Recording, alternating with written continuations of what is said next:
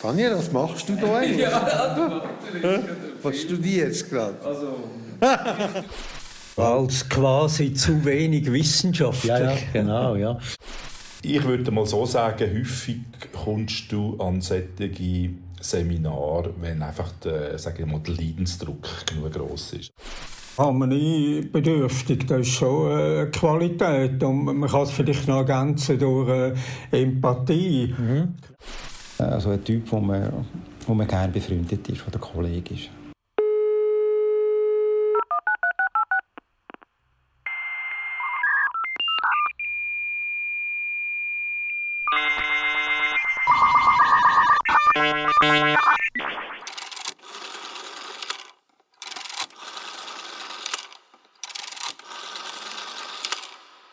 Der nachfolgende Podcast gehört zu einer Serie, die anlässlich des 60. Geburtstags von Professor Dr. Daniel Süß produziert wurde. Die Serie umfasst ein großes Spektrum an Themen, mit denen Daniel Süß in den letzten Jahren in Berührung gekommen ist. Wir wünschen Ihnen gute Unterhaltung. Herzlich willkommen zum Podcast zu Ehre von Daniel Süß. Ich lade euch ein, mit mir Facetten von dem interessanten Leben von meinem geschätzten Berufskollegen näher kennenzulernen. Mein Name ist Vinzenz Weiss, Professor für Journalistik an der ZHW und mittlerweile langjähriger Weggefährte von Daniel. 1995 sind wir uns das erste Mal begegnet. Ich als junger Assistent am damaligen Seminar für Publizistik an der Uni Zürich und der Daniel als ein bereits erfahrener Wissenschaftler, der plötzlich aus dem Nichts auftaucht ist und an diesem Seminar auch als Assistent angefangen hat. Ja, und wie das so ist, aus unserer zuerst eher oberflächlichen Begegnung ist eine freundschaftliche Kollegenbeziehung geworden, die ich schon bald nicht mehr hätte müssen. Der Professor Daniel Süß im heiklen Transfer zwischen Wissenschaft und Anwendung, der Hauptmann Süß als Spezialoffizier von der Schweizer Armee und der Dani als Feuermeister in der Ritualdynamik. Das sind drei Welten, die wir in diesem Podcast werden begegnen. Ich bin äh, Professor am Institut, aber natürlich vorher relativ lang äh, Assistent, Oberassistent, wissenschaftlicher Mitarbeiter beim Professor Uli Sachser, wo ja gestorben ist jetzt. Und ich bin äh, relativ zufällig äh, dort hingekommen, weil ich Sozialpsychologie studiert habe.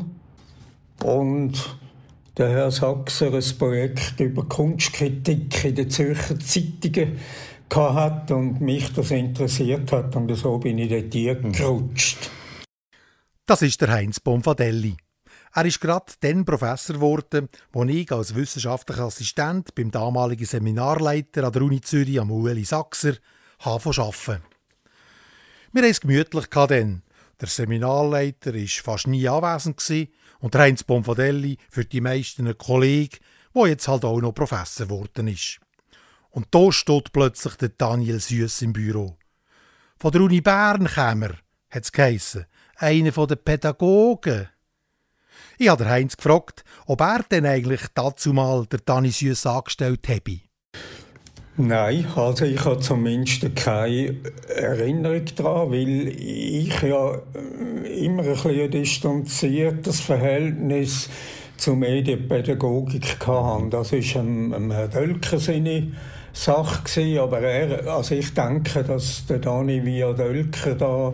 Also Christian Dölker, der ja der Medienpädagoge an der Uni war und auch bei euch assoziiert irgendwie, oder? Also sowohl, glaube bei den Pädagogen als auch ein bisschen an diesem Seminar. Und du denkst, er hat eine entscheidende Rolle gespielt, dann, dass der Dani... Ich würde davon, davon ausgehen, aber der Christian Dölker ist eben auch immer ein bisschen eine Randfigur gewesen.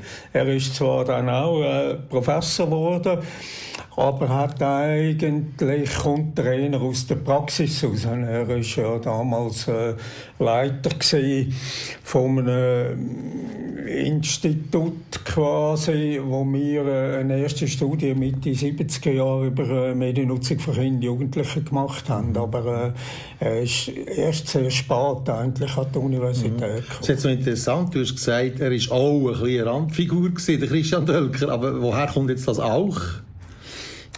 Äh, also das bezieht sich jetzt auf den Dani, wo äh, die quasi äh, das Dölker-Thema Medienpädagogik vertreten hat, aber natürlich schon äh, stärker empirisch als der Herr Dölker mhm. hat mhm. mit Empirie nichts zu tun gehabt. Und äh, Medienkompetenz ist damals als Begriff auch noch nicht so in gewesen, Anführungszeichen. Also Christian Dölker als Ziehvater eigentlich, der äh, ein bisschen dafür gesorgt hat, dass der Tanis auch eine gute Institution finden und können weiterarbeiten. Das ist sicher sehr naheliegend. Der Dani Süss hat ja dann auch in der Lehrerfortbildung im Kanton Aargau auch geschafft. Er war auch beim Schweizer Fernsehen gewesen, als redaktioneller Mitarbeiter in der Bild, in der Verbildungsprogramm und so weiter. Ist so ein bisschen eben in den Fußstapfen schon von Christian Dölker gewesen und der hat dann so ein eben ist er schmackhaft gemacht worden, oder? Nicht zuletzt natürlich äh, durch das, dass er dann Dissertation ah, ja. 93 gemacht hat über den, den Fernsehen Krimi ist also eigentlich noch kein direkt medienpädagogisches Thema gewesen. Ja, der Fernsehkrimi ist im 93 eben, der, wahrscheinlich ist das die Dissertation gewesen. Das hat ihn ja nachher ganz lang beschäftigt, vor allem also Gewaltvideos oder Kinder und Medien. Es ist auch dort beim Fernsehkrimi darum gegangen, wie Jugendliche äh, damit umgehen und das am Fernsehen sehr rezipieren. Also damit ist schon recht, äh, ist schon ein bisschen klar abzeichnet gewesen, mit was sich da der Dani beschäftigen. Aber sag jetzt gleich, eben, du hast dann bist vielleicht noch ein bisschen froh gewesen, oder, dass du dich nicht allzu fest hast müssen jetzt um den neuen Mitarbeiter kümmern. Es war ja dann die Zeit gewesen auch, wo der Ueli Sachser nicht mehr so präsent war schon, oder? Es war so ein bisschen das Interregnum gewesen. Du bist eigentlich so ein bisschen der, der, der Seminarleiter gewesen. Ja, das stimmt. Und, und hast manchmal ja, noch Freude gehabt, wenn die Leute recht mhm. selbstständig mhm. geschafft haben. Aber ich habe natürlich die das Konzept vom äh, Professor Sachsen weitergeführt. Er hat ja quasi die äh, alle Bereiche von äh, Ethnologie beispielsweise und Medien René Grossenbacher damals äh, Soziologie, Werner Meyer oder auch äh, dich, äh, Vinzenz Weiss, äh, hat er möglichst breit abdeckt. Mhm. In dem Sinn äh, hat natürlich der Dani Süß mit Medienkompetenz, Medienpädagogik, Gewalt ja. und Medien ist auch ein Thema genau. von mir gewesen. Äh, es hat viele Schnittstellen eigentlich gegeben, also Mediensozialisation. Ich habe auch gesehen, die haben am Anfang auch ein bisschen zusammen publiziert, aber eigentlich recht bescheiden, muss man sagen. Weißt, so für die Lehrbücher, Einführung in Publizistik, da hat es im 96 geheißen Medien und Aussagen, oder? Oder dann im 2001 Medieninhalte, irgendein Lehrartikel oder Mediennutzung. Es ist eigentlich mehr so ein bisschen das Pflichtstoff gewesen, aber du hast mit dem Dani eigentlich nicht so ein bisschen die leidenschaftlichen Publikationen gemacht. Ja, das stimmt. Äh, ein Grund ist sicher gewesen, Du hast es vorhin angetönt, Medieninhalt, Mediennutzung, Medienwirkungen sind meine Themenbereiche gewesen. Und die sind nicht direkt jetzt mit Pädagogik äh, verbunden gewesen. Allerdings hat man Mediennutzung äh, das hat ja dann der Dani gemacht, äh, im Sinn von Mediensozialisation. Ja. Äh, ist eigentlich äh, auch ein Thema ja. das mich angegangen ja. wäre. Aber eigentlich hat es wahnsinnig viele Schnittstellen, Potenzial für Schnittstellen gegeben, die er aber nicht genutzt haben. An wem ist das gelegen? Eher an dir mehr, mehr Arbeitsteilung Aha, in dem ja. Sinn. Also ich glaube nicht, dass er bewusst nicht hat wählen, aber ich auch nicht. Wir haben irgendwie, obwohl er ja, wenn man jetzt aufs Persönliche kommt, ja. äh, sehr ein, äh, ein sozialer Mensch ist, sehr offen äh, auf die Leute äh, zugeht und auch sehr äh, beliebt war bei den, bei den Studien. Ja. Ich habe vielleicht immer den Eindruck gehabt, äh, er ist ein bisschen zu wenig empirisch aus meiner empirischen ja, ja. Hast du noch stark mit Christian Dölker noch so ein bisschen äh, in Verbindung gebracht? In das lockere Umfeld von dem Seminar für Publizistik ist dann also der Dani Süß als Assistent reingekommen. Assistent mit besonderen Aufgaben am Rande quasi. Man hat sich gegenseitig in Ruhe gelassen und auch der Daniel hat eine wunderbare Freiheit dürfen geniessen, was ihm erlaubt hat, den eigenen Interessen nachzugehen. Zusammengearbeitet hat man höchstens in der Lehre. Schon gleich habe ich dann auch zusammen mit dem Dani dürfen ein Proseminar leiten und so immer wie mehr seine Verlässlichkeit, Offenheit und Kreativität in einem angenehmen Zusammenarbeiten schätzen gelernt. Für einen gemeinsamen Kaffee hat es dann aber eigentlich nie gelangt. Der Dani hat schon dann, Mitte 90er Jahre, viel um Ohren gehabt. Der Heinz Bonfadelli erinnert sich. auf sicher ein guter, ein guter Freund. Äh, Kollege, müssen wir vielleicht eher sagen, weil wenn ich mir überlege, habe ich mit ihm selber persönlich äh, eigentlich weniger, ich habe jetzt keinen Kaffeebesuch in Erinnerung an Menschen dort selber, sicher auch mal eine Tasse Kaffee zusammen getrunken, aber äh, das ist eben noch lustig. Wir waren ja dann so im Team, gewesen, Werner Meyer, Walter Hettenschwiler und so. Jeden Morgen ist man doch ins Kaffee, also dort an der Kurvenstrasse noch, in diesem kleinen Kämmerchen, ja. hat Kaffee rausgelassen, hat zuerst mal die Zeitung gelesen und geredet. Der Dani war dort nie dabei, gewesen, oder? Nein, er ist, äh, ich denke, am Anfang äh, viel stärker in der Pädagogik. Ja dort am Menschen gewesen. Da weiss ich natürlich zu wenig. Ich hoffe, war mit ihm auch nicht so viel über das, über das geht. Ja.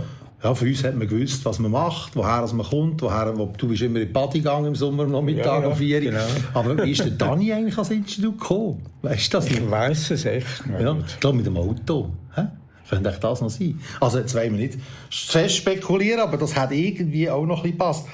Also sehr ein offenes Ohr hat er auch gehabt, immer sehr freundlich den Kollegen gegenüber. Und die Studierenden haben ihn, glaube ich, schon geliebt. Er hat ja dann auch so besondere Vorlesungen gemacht, natürlich zu diesen Themen, die äh, interessant waren für die jungen Leute. Oder? Gewaltvideos, Kinder und Medien. Er hat dann aber auch eine Zeit lang Krieg äh, oder Medien im Krieg, Krieg an der Informationsfront, solche Vorlesungen ja. gegeben. Er hat schon so ein bisschen die Rosinchen rausgepickt, ja, ja. Klar.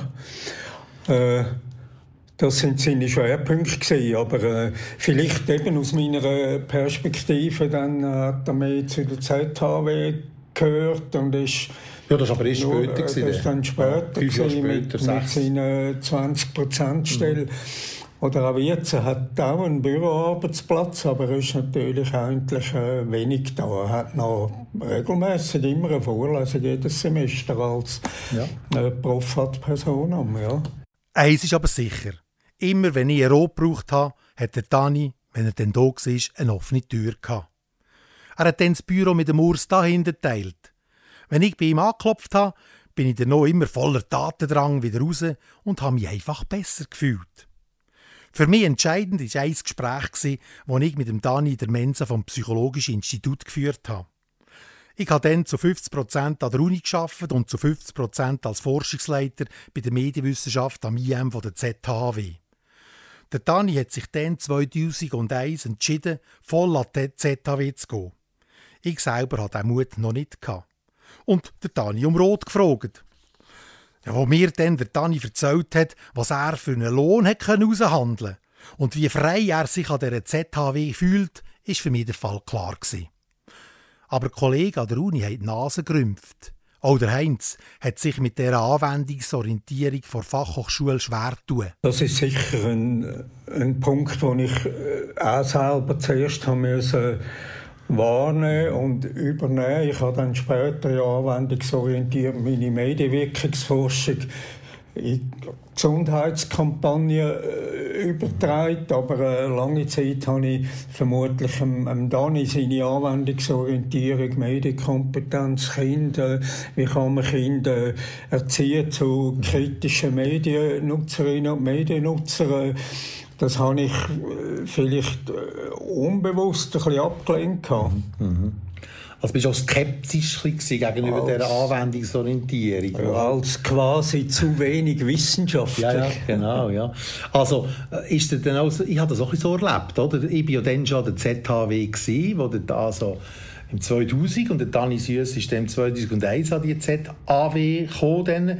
Und ich habe so ein bisschen erlebt, als ob der so ein bisschen oben runtergeschaut hat, auf die, auf die Fachhochschule, oder? Und jetzt geht der Dani her.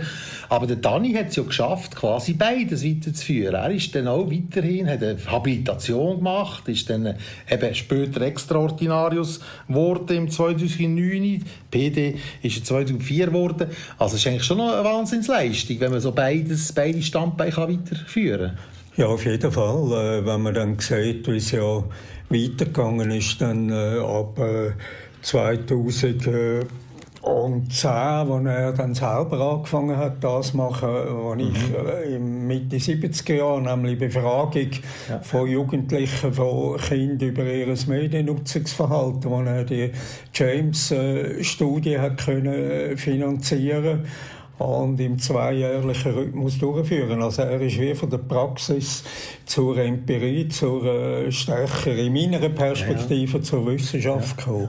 Es gäbe noch viel zu erzählen vom Dani seinen Verdienst für die Akademie. So hat er sich auch in der SGKM, der Schweizerischen Gesellschaft für Kommunikations- und Medienwissenschaft, engagiert. Im Vorstand, als Vizepräsident und auch heute noch als erfolgreicher Tagungsleiter oder als Mitglied im Ethikrat. Etwas wollen wir aber an dieser Stelle unbedingt noch erwähnen. 2009 hat es nämlich an der Uni Zürich zu Ehren von Heinz Bonfadelli ein grosses Fest gegeben.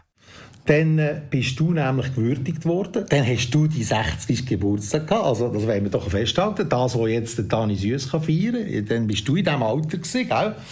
Und dann hat der Dani Süss zusammen mit dem Urs da hinten äh, ein Buch herausgegeben, Medienrealitäten zu Ehren von dir. Oder? Man hat Leute gesammelt, die, die Beiträge geschrieben haben. Das ist eine riesen Arbeit natürlich. Äh, was verbindet dich mit diesem Buch? Ja, ich bin natürlich äh, gesehen.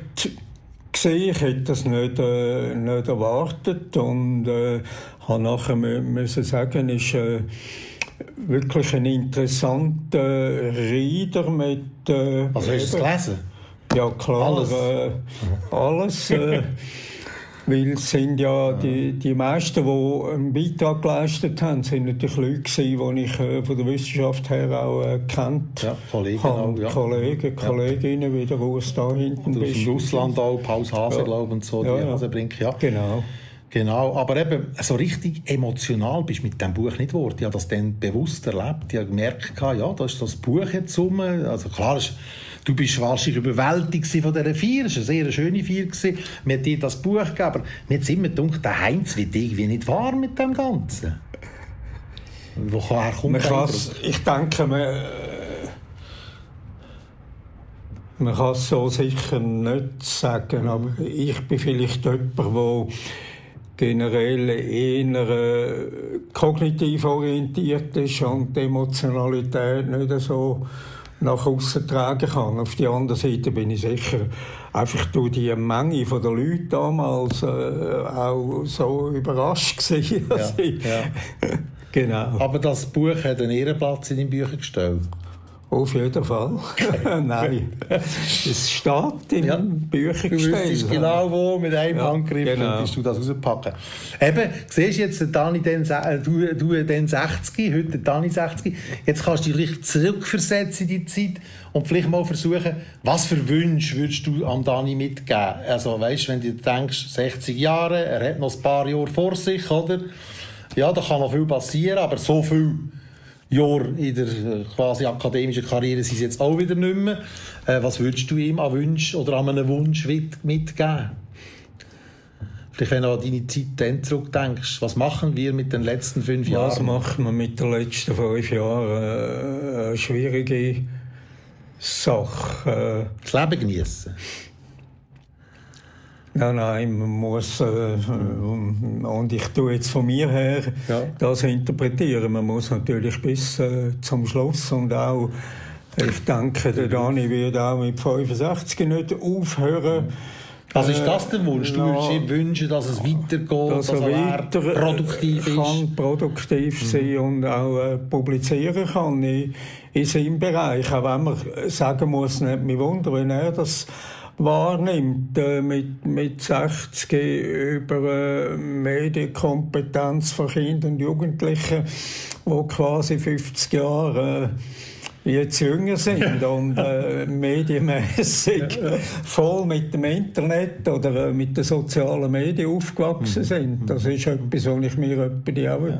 überlege. Kann man da überhaupt noch äh, aktuell sein? Ja. Und, äh, Aber man muss jetzt schon noch rückblickend sagen, er hat ja dann, glaube ich, als er Tabil gemacht hat, hat er nicht auch eine eine Vorlesung gemacht zum Tamagotchi oder so. Oder, er hat ja. sehr schnell eben die neuen Medien, hat es glaube ich auch noch geheißen, und so. Da ist in dieser Zeit eigentlich schon ein bisschen voraus gewesen. Man hat auch ein bisschen so gedacht, ja, ja, das sind so Spielzeuge, muss man jetzt da so die NZZ ist doch wichtiger als Tamagotchi, oder?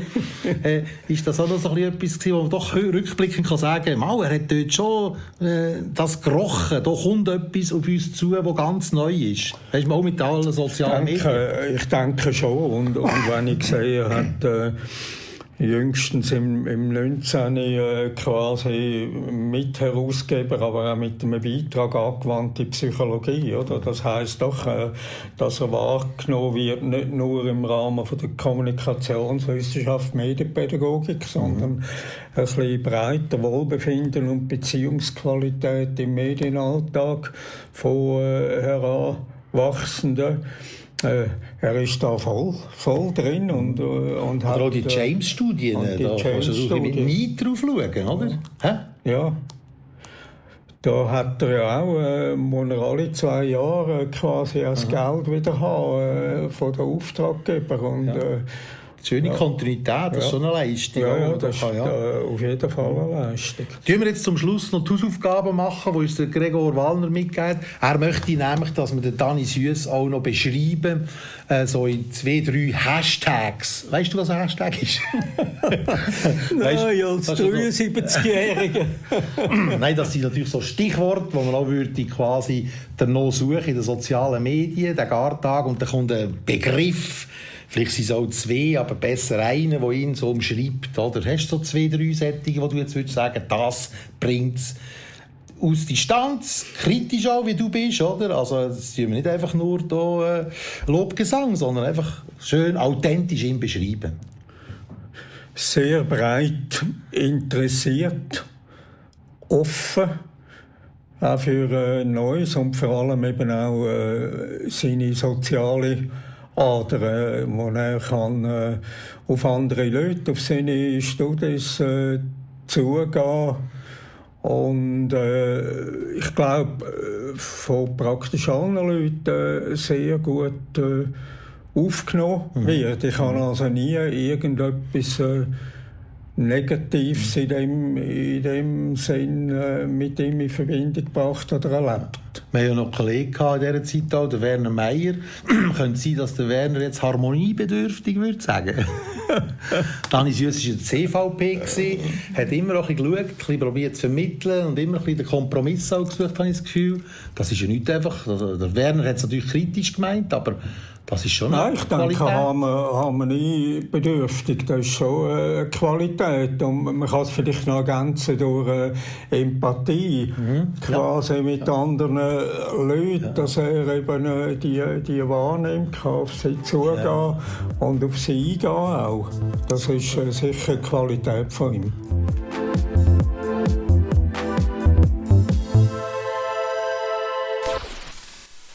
Ich war der, der probierte, mindestens das zu übersetzen, was von der Armeeführung her an Bedürfnis an Armee bzw. an Stab oder Unterstab gelangt ist.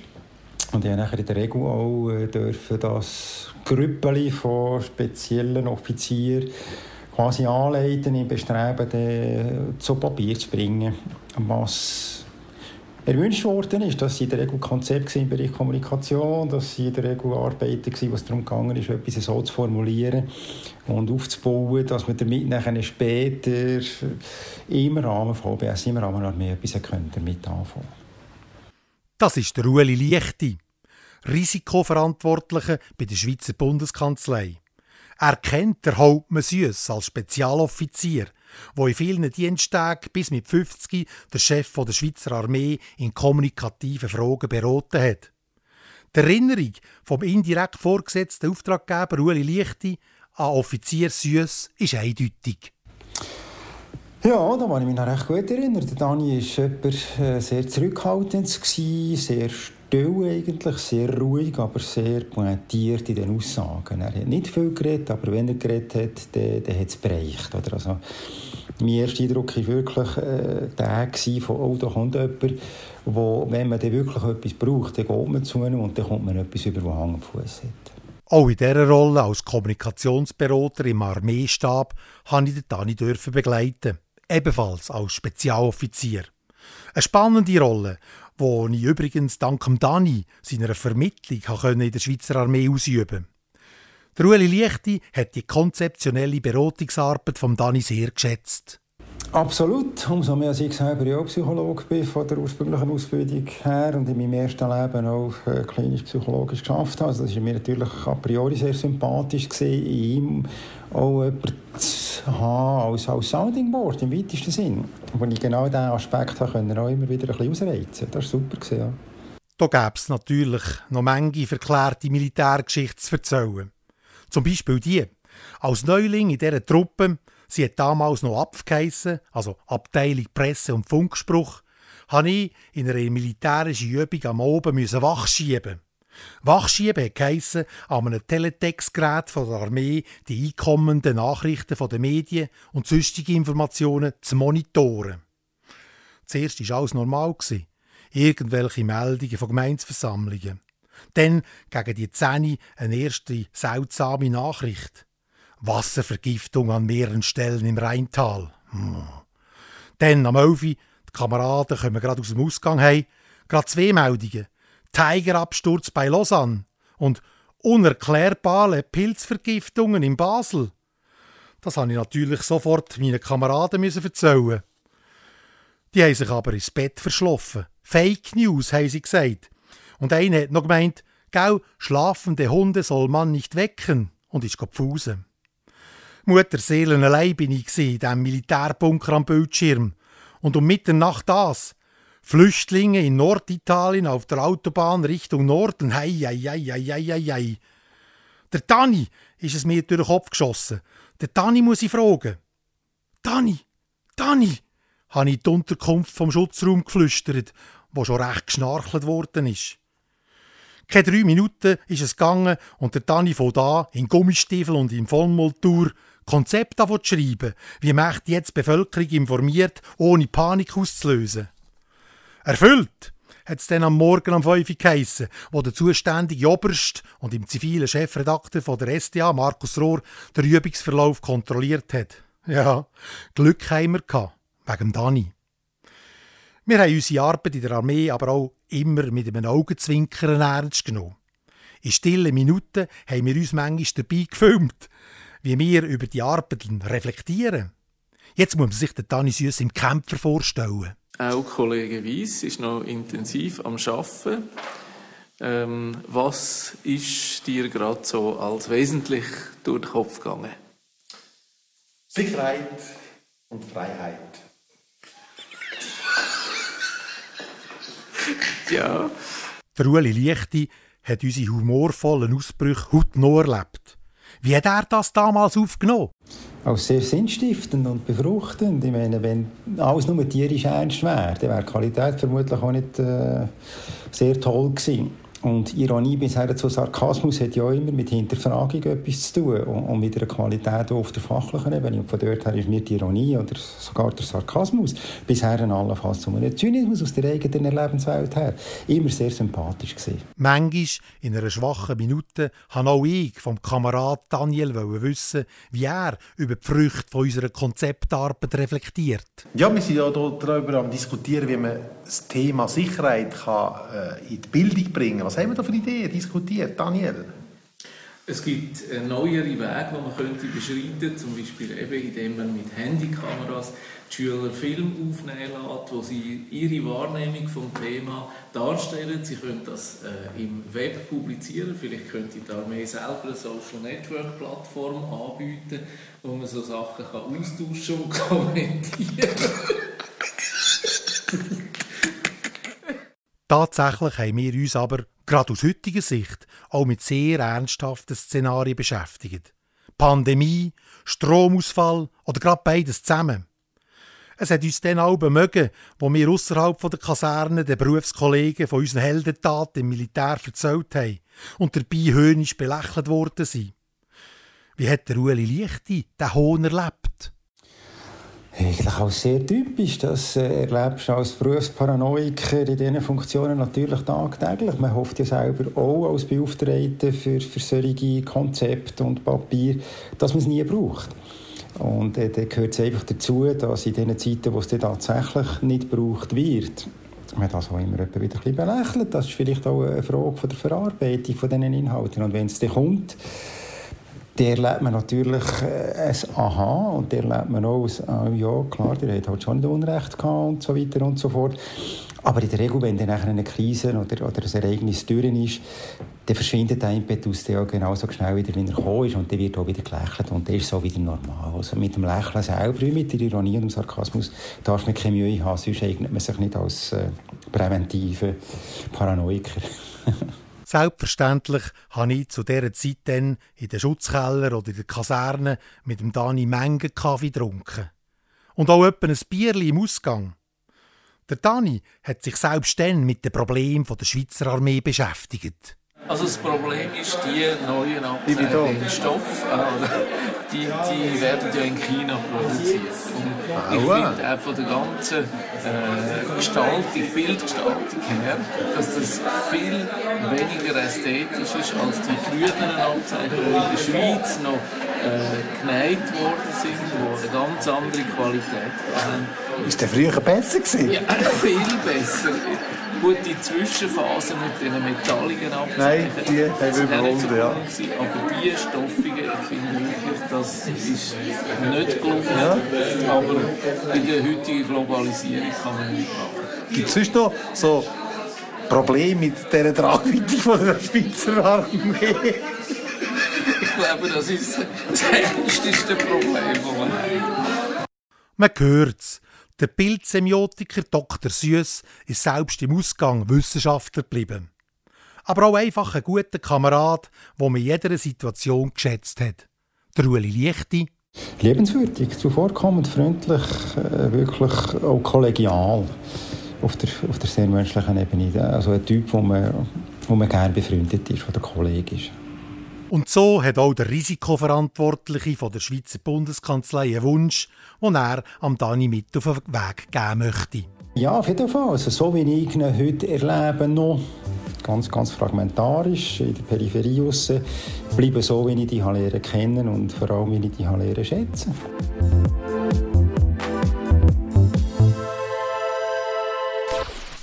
Ja, ich bin der Markus Freund. Ich bin äh, seit vier Jahren hier in Winterthur tätig. Als was? Und äh, bin Architekt mit Lieb und Seele. Brenne dafür. Vor allem geht es dann darum, mir ums, eigentlich ums soziale Begegnungsräume zu schaffen und das mit möglichst echten oder authentischen Baumaterialien. Und Begegnungsräume natürlich auch auf anderen Ebenen und darum reden wir auch über Daniel Süss. Der Markus Freund habe ich im Zusammenhang mit einem Bauprojekt erst kürzlich dürfen können lernen. Für die, die es genauer wissen wollen, im Zusammenhang mit meiner Retreat Lodge Jurmat in Günzburg am Solothurner Jura Südhangfuss. Wir haben herausgefunden, dass wir mit dem Dani Süss einen gemeinsamen Bekannten haben. Der Markus Freund kann sich an die erste Begegnung erinnern. Gut mag ich mich erinnern. Äh, das war anlässlich von einem Seminar, das 2018 stattgefunden hat. In Geiss im Appenzell. Und zwar ist in diesem Seminar um Beziehung, Beziehung leben. Also nicht ein akademisches Seminar? Nein, das war eigentlich gar nicht ein akademisches Seminar, gewesen, sondern ein Seminar, wo es... Weißt du, der Dani Süß tut man sonst mit akademischen Seminaren Ja, in Verbindung ja. bringen? Nein, das ist ein sehr bodenständiges, körperliches Seminar, also wo die körperliche Kontakt gesucht worden ist. Da komme ich vielleicht nachher noch darauf zurück.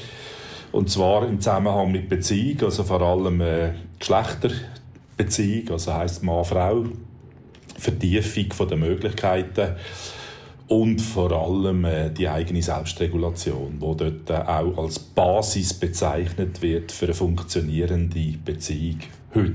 Spannend, spannend. Ich habe es eben geahnt, da ist irgendwie etwas in dem Daniel Süß, was wir gar noch nicht so ahnen, wo tief geht. Also ich habe natürlich immer schon geahnt.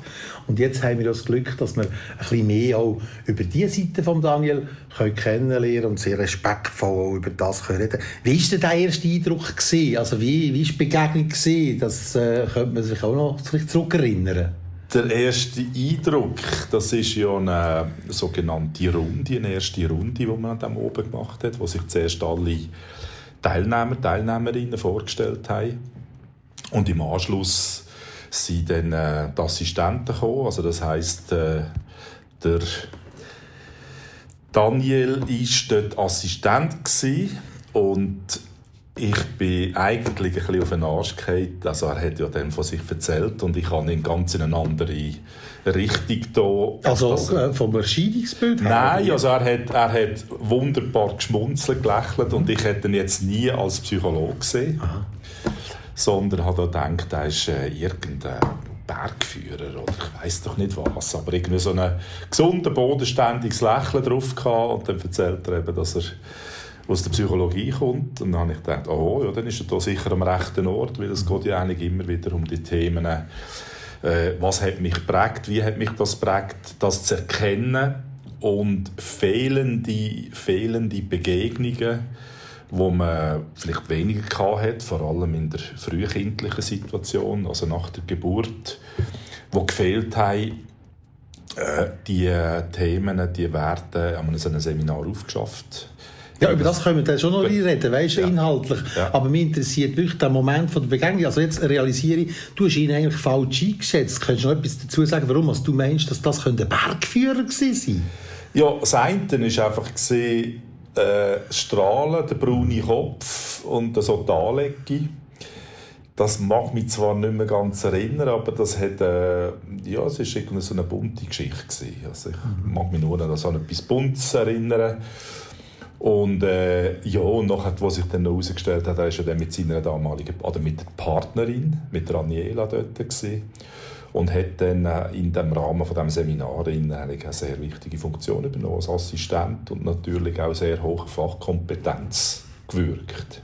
Es ist eben so, während der Militärzeit, wo ich mit Daniel Vöwal so Gespräche, auch über Beziehungen, ganz gute Gespräche können führen hat er eben erzählt, er sei so ein Männerseminar besucht. Und da habe ich natürlich schon gedacht, wow, das ist interessant. Und ist das denn so über Kohle laufen und so? Wir haben ja nicht das gross vertieft, aber jetzt realisiere ich, dass das ein bisschen mit dem auch, auch einen Zusammenhang haben wo du ihn kennengelernt hast. Jawohl, und zwar ist der gleiche Lehrer, der Robert Fischer, der bietet auch die Männerseminare, also viel mehr Mann-Sohn, aber da können natürlich auch nur Männer gehen, wo es um Männerthemen geht. Also das heißt, was ist überhaupt Männlichkeit? Also dass man von dem Stereotypen Männlichkeitsbild, wo man heute so in der Öffentlichkeit hat, mhm. eigentlich in, eine, in das klare System, das männliche, weibliche System, das Yin-Yang, in der chinesischen Mythologie, also dass man das eigentlich mal aufklärt oder aufgliedert und die entsprechenden ah, nicht, die entsprechenden äh, Eigenschaften, was Männlichkeit ausmacht und was Weiblichkeit ausmacht, einmal klärt, aufzeigt und dann nachher auch daran schafft. Also das heißt, das sind Themen, die dann zum Tragen kommen. Das ist sicher das Mutterthema, Vaterthema, Thema Beziehungen generell dann ist sicher auch äh, alle Altersstufen, was man dort durchlebt hat, wie man es durchlebt hat.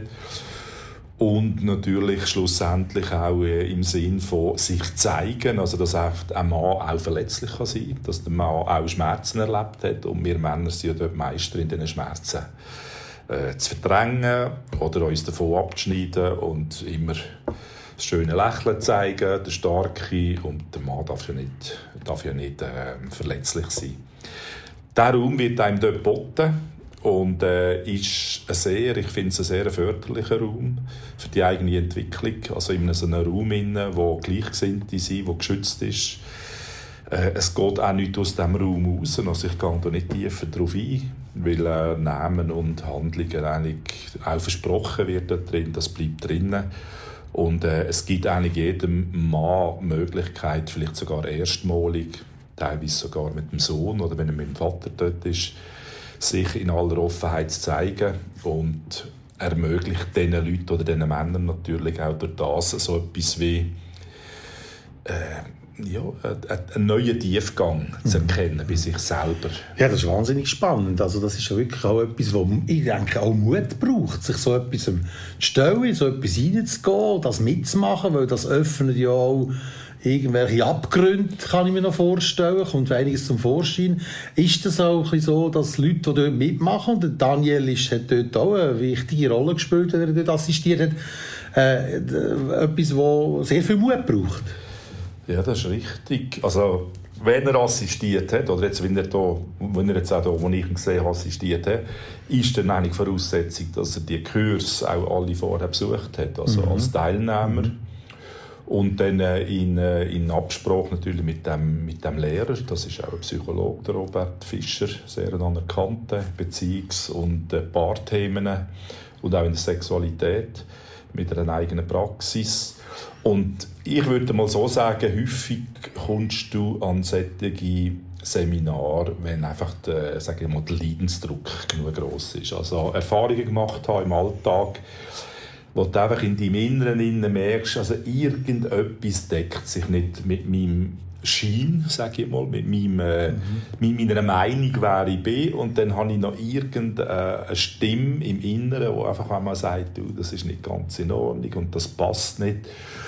Und äh, dann können Ereignisse wie Burnout, äh, Konflikt in der Beziehung, Konflikt mit den Kindern dazu führen, dass du sagst, du, Therapie ist vielleicht nicht meins. Oder ich habe sogar einen Therapeut und der sagt dann vielleicht so eine Seminararbeit mit sogenannten Leidensgenossen mhm. macht Sinn, weil man sieht, man ist nicht allein.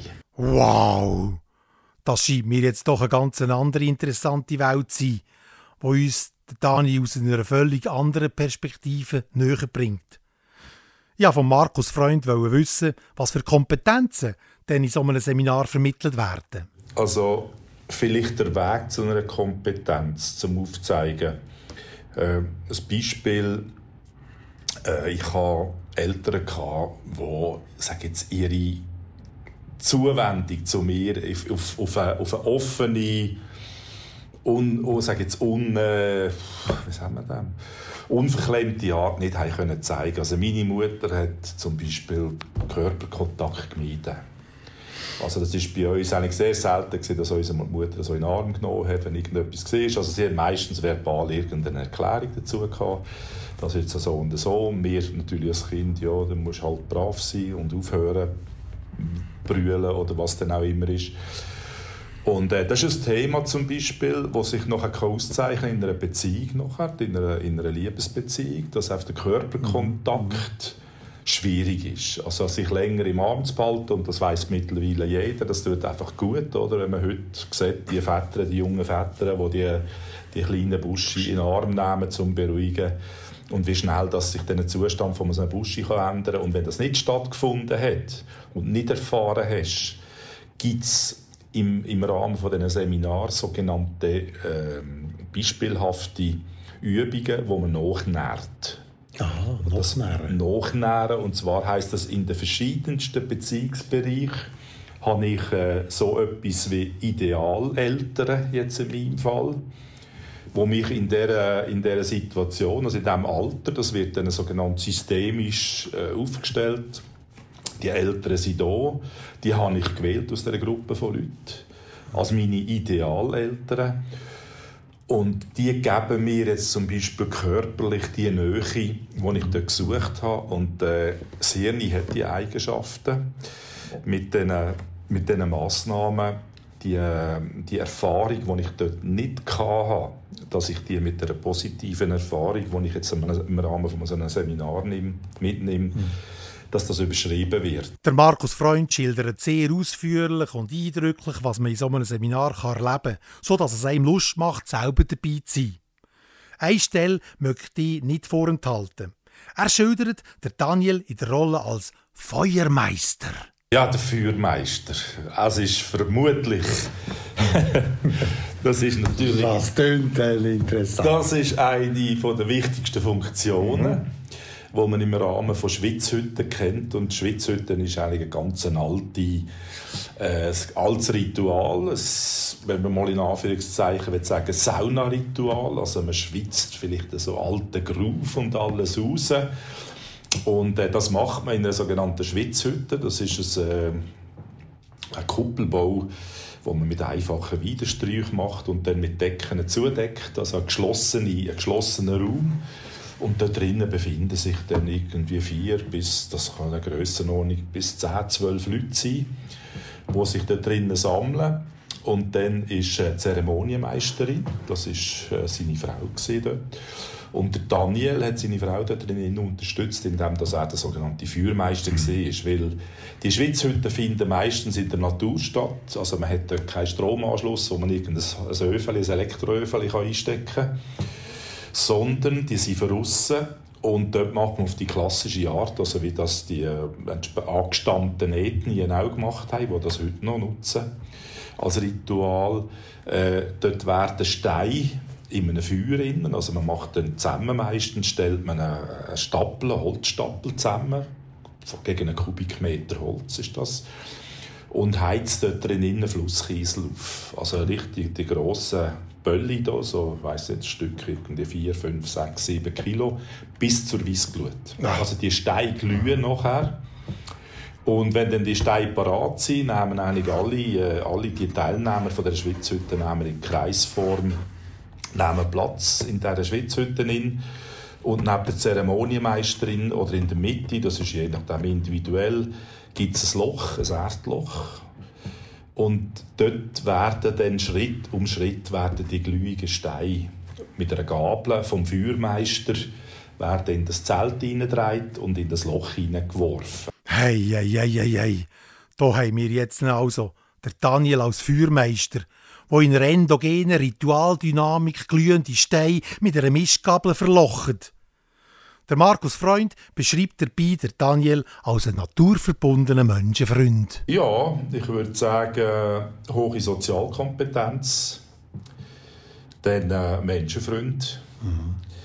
naturverbunden und äh, ich würde sagen, es, er hat äh, einen Geist, der für mich auch in einer metaphysischen Ebene stattfindet. Also es ist nicht alles Greifbare wo real ist, sondern es gibt auch Realien, wo vielleicht nicht greifbar sind, aber doch durch jeden verständlich. Mhm. Nehmen wir nur das Bild, das Bild von der Liebe, sehr schwer beschreibbar physikalisch, es existiert irgendwann. Und äh, das macht mir auch sehr sympathisch. Mhm. Dass einfach sein Horizont äh, nicht nur Breite und Länge, sondern auch in der Tiefe weitergeht. Und in die Höhe. Und in die Höhe mhm. natürlich. Und äh, ja, das, das ist eine Eigenschaft, die ich finde, das trifft man nicht alltag. Mhm. Und das macht dann auch für mich auch zu einem, einem warmherzigen Gegenüber. Wunderbar geschildert. Wenn du könntest am Daniel jetzt noch einen Wunsch mit auf den Weg geben. Er hat seinen 60. Geburtstag. Da schaut man ja nicht nur zurück, sondern auch in die Zukunft. Was würdest du ihm gerne als Wunsch mit auf den Weg geben? Ja, was ich ihm als Wunsch mit auf den Weg weggebe, ist sicher äh, viele oder einfach immer wieder neue Begegnungen, Bekanntschaften, wo er sich auf dieser Ebene austauschen kann, wie er es sich wünscht. Und äh, ich finde auch die besten Erfahrungen in seiner Beziehung mit der Aniela, jetzt ja, glaube so viel ich weiß am Pfäffikersee. Ja, und dann äh, möglichst viele humorvolle Begegnungen, möglichst viele Begegnungen in der Natur und äh, stets Weiterentwickeln von seiner eigenen Persönlichkeit. Das ist mein Beitrag zum 60. Wiegenfest von meinem außerordentlich geschätzten, anwendungsorientierten Wissenschaftskollegen. Am verlässlichen Armeekamerad und insgeheim empathischen Seelenverwandten Daniel Süss. Mein Dank fürs Mitmachen geht an Professor Heinz Bonfadelli, an Risikoverantwortlichen Ueli Lichti im Militärgewändli und an Architekt und Lebenskünstler Markus Freund. Danke dir, Daniel, dass ich dich in all diesen spannenden Lebensphasen begleiten durfte. Mein Name ist Vinzenz Weiss.